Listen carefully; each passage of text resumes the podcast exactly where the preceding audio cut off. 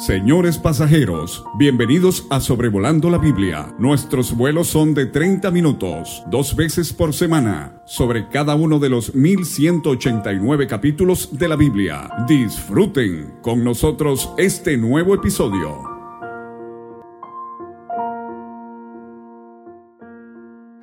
Hola a todos, estoy muy contento de poder estar con ustedes y que ustedes estén conmigo. Soy David Alves Hijo y sean todos bienvenidos una vez más a Sobrevolando la Biblia. Si no lo has hecho, te invito a que leas el capítulo 13 del primer libro de los reyes, que es el capítulo que vamos a estar estudiando.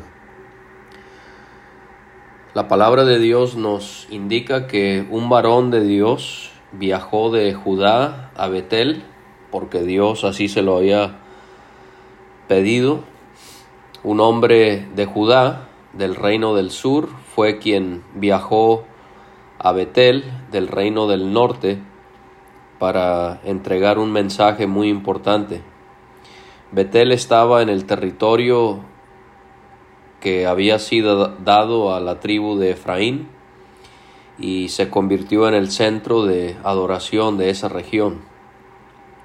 Recuerden que en el capítulo 12 vimos cómo Jeroboam había puesto allí un becerro de oro al cual eh, él y el pueblo adoraban.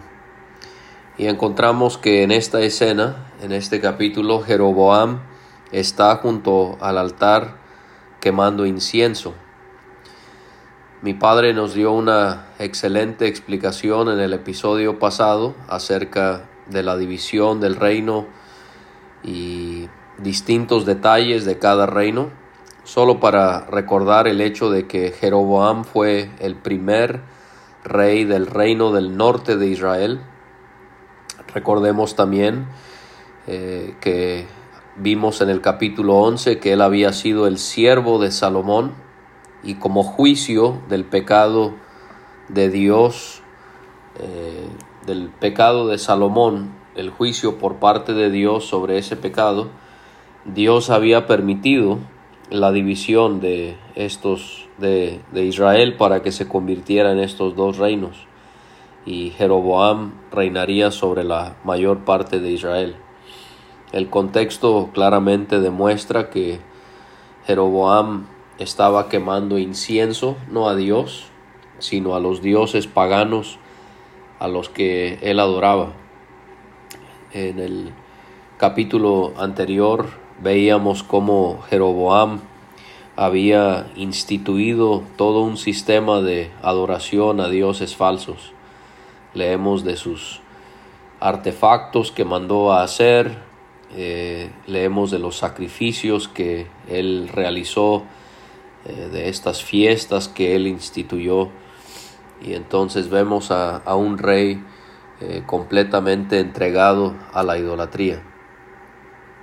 Antes de seguir quiero señalar que es claro que este capítulo, que es de paso muy singular en la Biblia por los eventos que se van a llevar a cabo, un poco extraños, fuera de lo normal, fueron circunstancias ordenadas por Dios por el gran pecado de Jeroboam. Entonces tenemos que ver el capítulo 13 en el contexto de la malicia de este rey. Y de igual forma, junto con el capítulo 11, este capítulo 13 también introduce el hecho de que a lo largo de la monarquía de Israel Dios va a enviar profetas que van a pedirles eh, por parte de Jehová que ellos dejen su pecado. El varón que fue de Judá Betel, eh, clamó contra el altar al cual estaba Jeroboam por palabra de Jehová mismo, y él habló dos veces al altar, diciendo altar, altar,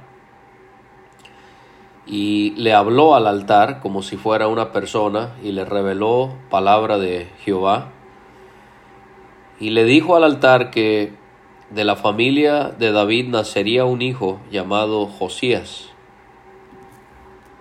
Y en esta profecía de este profeta, de este varón, él señaló que Josías iba a sacrificar sobre el altar a los sacerdotes de los lugares altos que quemaban incienso sobre él.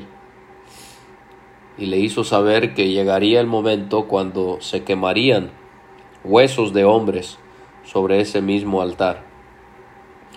El cumplimiento final de lo dicho sobre Josías se cumplirá en Segundo de Reyes 23, versículos 15 y 16. Pasarían más de 300 años entre esta profecía hasta que se cumpliera. En ese pasaje ya mencionado leemos, igualmente el altar que estaba en Betel y el lugar alto que había hecho Jeroboam, hijo de Nebat, el que hizo pecar a Israel, aquel altar y el lugar alto destruyó y lo quemó y lo hizo polvo y puso fuego a la imagen de acera y se volvió Josías y viendo los sepulcros que estaban allí en el monte, envió y sacó los huesos de los sepulcros y los quemó sobre el altar para contaminarlo, conforme a la palabra de Jehová que había profetizado el varón de Dios, el cual había anunciado esto. Vemos la precisión que siempre hay en todo cumplimiento de toda profecía de Dios. Y realmente más allá de ser una exhortación al altar, sabemos que Dios a través de este profeta estaba anunciando el juicio que Dios traería sobre su pueblo. Y en este caso sería ejecutado por Josías, quien era de la casa de David. Eso también debe de llamarnos la atención, el hecho de que sería un descendiente de David, de Judá, quien ejecutaría juicio sobre los pecados de Israel. Hubo una señal para demostrar que era Jehová el que había hablado a través de este varón la señal era que el altar se quebraría y la ceniza sobre él se derramaría. La palabra señal es milagro, maravilla, portento. Los milagros de Dios siempre apuntan a algo que Él quiere revelar. O sea, Dios no hacía este tipo de milagros solo por hacer milagros, sino tenían un mensaje detrás de ellos. En el capítulo 12 vimos que este altar era usado para ofrecerle sacrificios al becerro y como estamos viendo aquí también para quemar incienso a los ídolos. En sí, la profecía ya señalamos no se iba a cumplir plenamente aún por más de 300 años, pero esta señal haría saber a todos en ese tiempo que lo anunciado por Dios sí se iba a cumplir.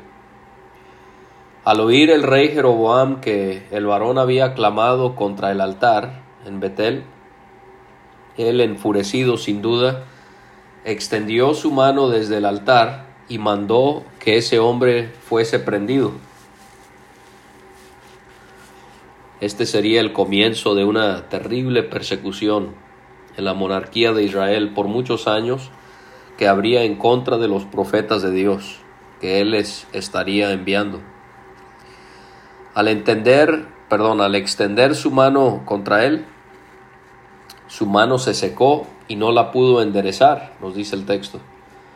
Esta es una clara muestra de que este profeta, este varón, realmente venía de Dios y que contaba con su protección. Por esta razón el rey y los demás debían creer y obedecer lo que él les estaba diciendo. Los profetas contaban con este tipo de, de, de, actos milagrosos que pudiesen comprobar que ellos realmente habían sido enviados por Dios.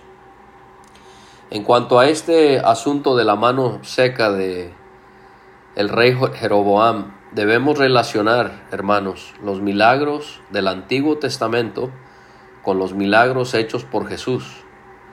No es ninguna casualidad que hay milagros que nuestro Señor realizó que se asemejan a los que llevaron a cabo los profetas del Antiguo Testamento.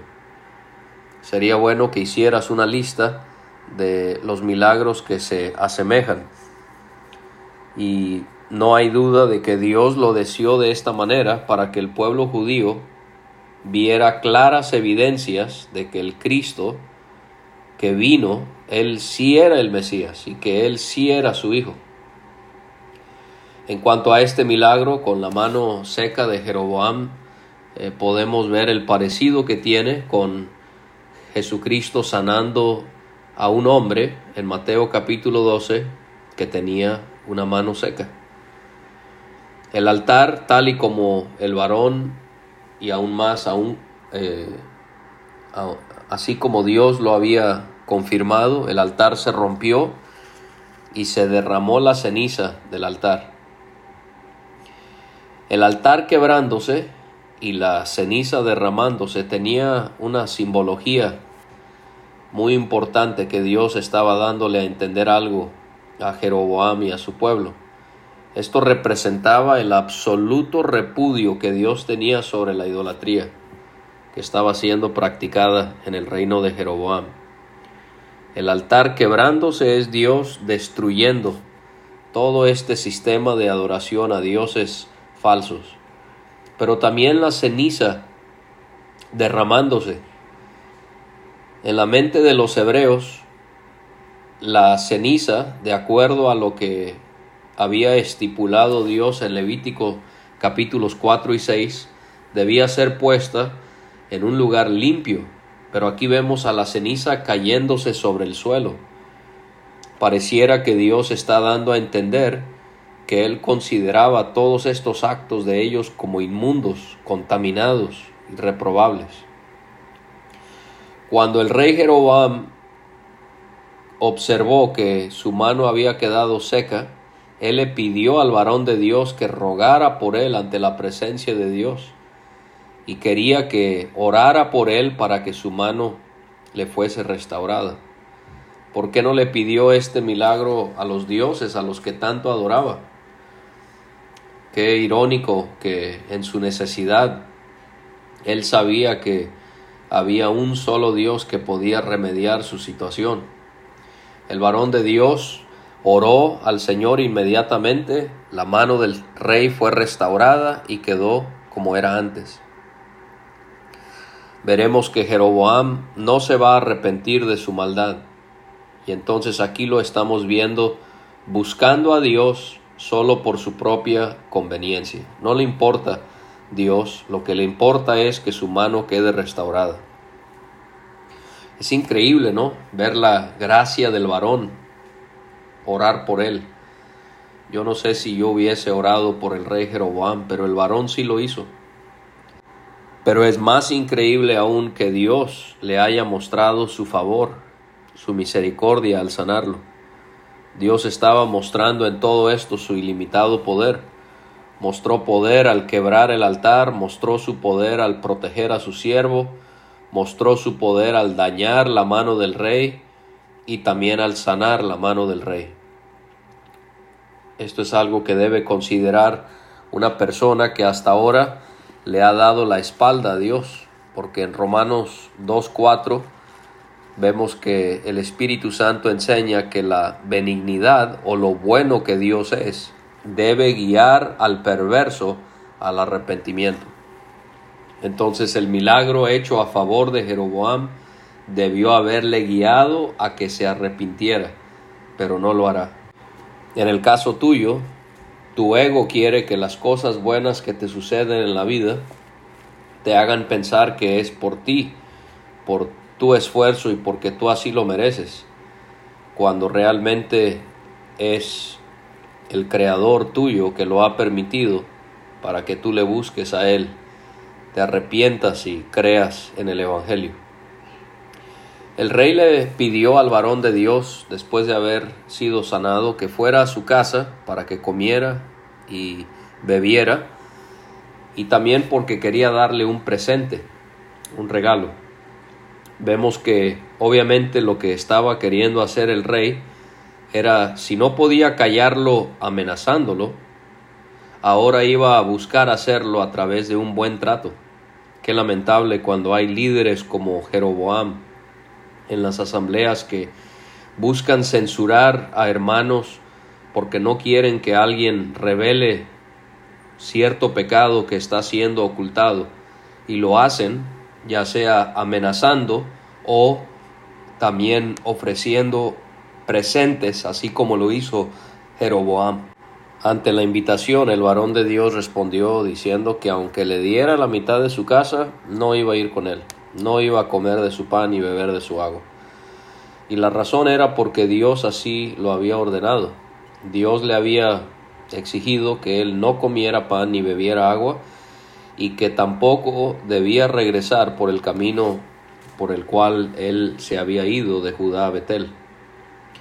El énfasis en esto creo que lo que Dios está dando a entender, el mensaje detrás de, de esto es que Dios quería que esto representara el hecho de que Él le estaba dando la espalda a Israel por causa de su pecado. El varón de Dios obedeció y regresó por otro camino. No volvió por el camino por donde había ido a Betel. Y en ese tiempo vivía en Betel un profeta que era ya anciano. Suponemos que era profeta del Señor. Veremos que Dios le revelará algo más adelante aunque tiene un comportamiento muy extraño para un profeta. También es extraño el hecho de que él estaba en Betel, estaba él señalando el pecado que le rodeaba o se había acostumbrado a todo. Esto nunca debe ser para nosotros. Jamás debemos acostumbrarnos a la maldad que nos rodea. y a él fue su hijo para contarle todo lo que el varón de Dios había hecho aquel día en Betel. También le contó lo que el rey había hablado eh, con este otro profeta. Su padre le preguntó sobre el camino por el que se había ido el varón de Dios, y entonces sus hijos se lo hicieron saber, y el profeta ya anciano le mandó a sus hijos que le ensillaran el asno. Ellos obedecieron y él se montó sobre la bestia, salió tras el varón de Dios, lo halló sentado debajo de una encina. Una encina es una variedad de árbol mencionada comúnmente en la Biblia, y le preguntó si él era el varón de Dios que había venido de Judá. El varón confirmó que él era. El profeta lo invitó a que fuera a su casa a comer. El varón hizo bien y no aceptó la invitación y le explicó que Dios le había exigido que no hiciese tal cosa. Así debemos ser nosotros. Deberíamos tener capítulo y versículo para todo lo que sí hacemos y para todo lo que no hacemos. El anciano le mintió y le dijo que él también era profeta y que un ángel le había hablado palabra de Jehová para hacerle saber que debía llevarse a este varón a su casa para que comiera. El pecado de este profeta anciano fue grave. Mintió pero también hizo a Dios un mentiroso porque estaba dando a entender que Dios se había contradecido. Le había dicho una cosa a un profeta y le había dicho otra cosa a otro profeta. Fue de su propia voluntad. Pudo haber sido actividad demoníaca. Pareciera que hay demonios que se visten como ángeles de luz, de acuerdo a segunda de Corintios 11. No podemos estar del todo seguros. El varón aceptó la invitación al oír eso y acompañó al anciano a su casa. A pesar de que este profeta era anciano, a pesar de que merecía su respeto, a pesar de que dijo ser profeta como él lo era, y a pesar de haber dicho que había tenido una experiencia sobrenatural, el profeta más joven debió haber hecho qué? Debió haber obedecido lo que Dios ya le había dicho a él directamente. Nosotros no podemos dejarnos engañar por personas cuando Dios establece algo claramente en su palabra. Y al estar sentados en la mesa, la palabra de Jehová vino al profeta anciano. El profeta anciano le dijo al varón de Dios que había venido de Judá, Dios estaba diciendo que por causa de que él había sido rebelde a su mandato, al no guardar su mandamiento que le había prescrito, sino que se había devuelto y había comido pan y bebido agua en donde el Señor le había dicho que no debía hacerlo. Por causa de eso su cuerpo no entraría en el sepulcro de sus padres. Esto era muy común entre los judíos, ser enterrado con los padres de uno, y de no ser así, esto era visto como un castigo muy severo. Al haber comido y bebido, el anciano que había hecho ir a su casa al varón de Dios le ensilló el asno, y al irse, un león se topó con él en el camino y le mató. Su cuerpo estaba echado en el camino, el asno junto a él y el león también junto al cuerpo. Los historiadores afirman que hubieron leones en Israel hasta el siglo XIII después del nacimiento de nuestro Señor. Esta escena muestra que indudablemente todo esto había sido ordenado de esa manera por la mano de Dios. El león debió haber despedazado al profeta, no solo matarlo, pero despedazado.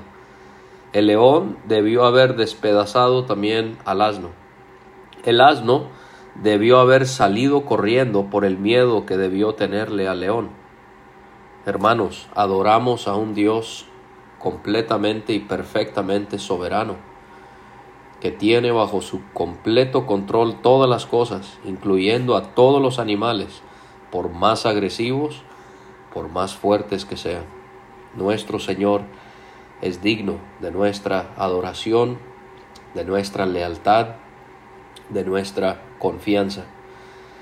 Algunas personas que pasaban vieron aquella escena muy atípica y fueron a la ciudad donde vivía el profeta anciano para avisar sobre lo que había pasado. El profeta que había hecho volver al varón de Dios dijo que debía ser él, el profeta de menor edad. El profeta dice él quien había sido rebelde al mandato de Jehová, que el Señor lo había entregado al león, quien lo había quebrantado y matado. Esto había sido conforme a la palabra de Jehová que él le había dicho.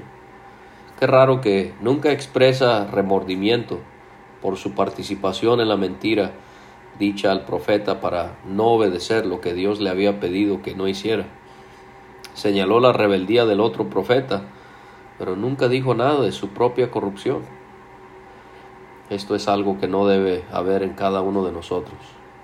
La madurez cristiana se manifiesta cuando nos preocupa más nuestro pecado que el pecado de los demás.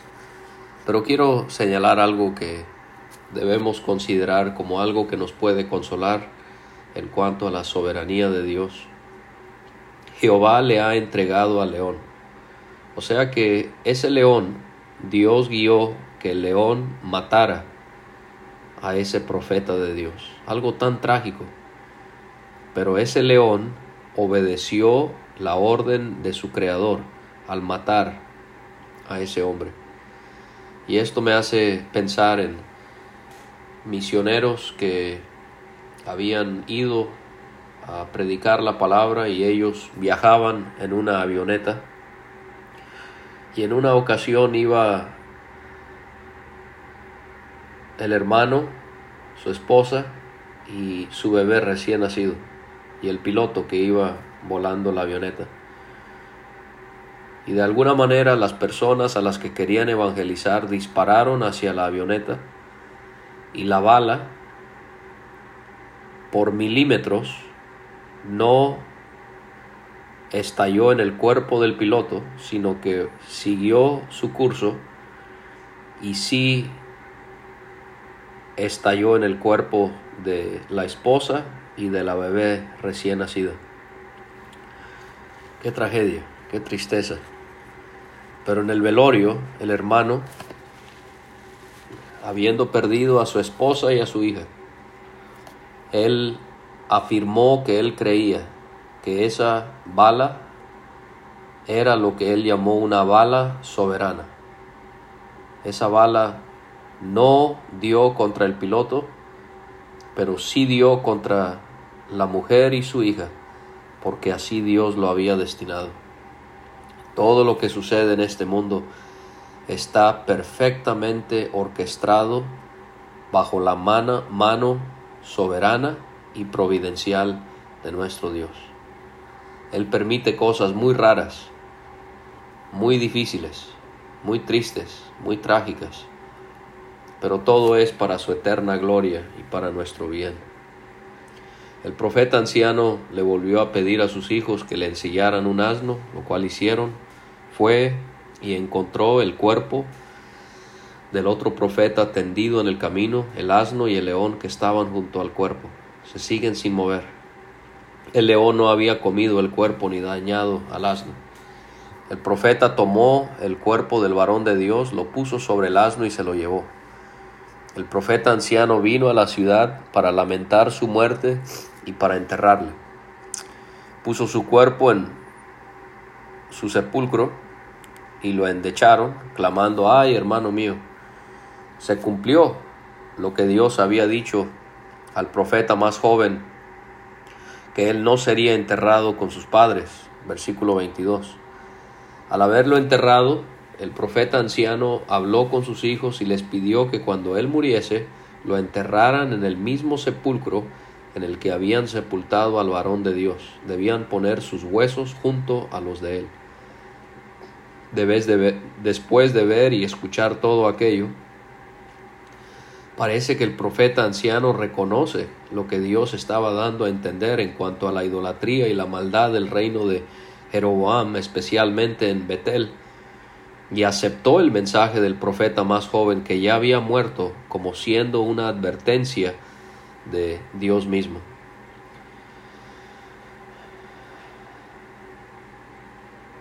Esto porque sin duda vendría lo que él había dicho a voces por palabra del Señor contra el altar que estaba en Betel y contra todas las casas de los lugares altos que estaban en las ciudades de Samaria. Este hombre se dio cuenta que el profeta más joven lo que había profetizado era cierto, se dio cuenta que el sistema de idolatría que era tan perverso a la cual él quizás había llegado a pertenecer estaba destinado por Dios a la destrucción y a la muerte. El capítulo concluye haciéndonos ver que a pesar de todo eso, Jeroboam no se apartó de su mal camino, sino que siguió designando a sacerdotes para que sirvieran en los lugares altos. En el capítulo 11 vimos que Dios le había prometido bendición si él le obedecía, pero él hizo todo lo contrario y él va a tener que sufrir las consecuencias por ello. Las advertencias de Dios a Jeroboam no causaron que él dejara su mal camino. ¿De qué maneras Dios te está hablando a ti que me escuchas para que tú dejes tu mal camino? Su palabra escrita y las cosas que Él permite en tu vida están señalándote que debes dejar atrás la maldad y debes creer en el único Salvador que es Cristo su Hijo.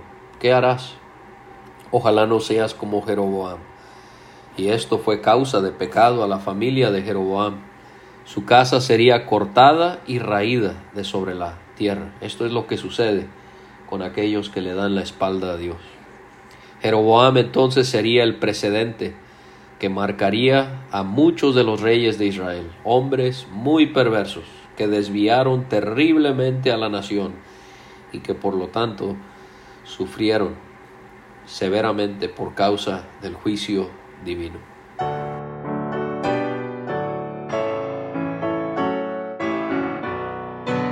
Muchas gracias por escuchar. Puede conseguir todos los episodios de Sobrevolando la Biblia en aplicaciones de podcast como Spotify o Pocket Cast para recibir dos audios por semana a su WhatsApp. Envíe un mensaje al más 52 322 349 2258 y no olvide añadir este número a sus contactos. Hasta la próxima.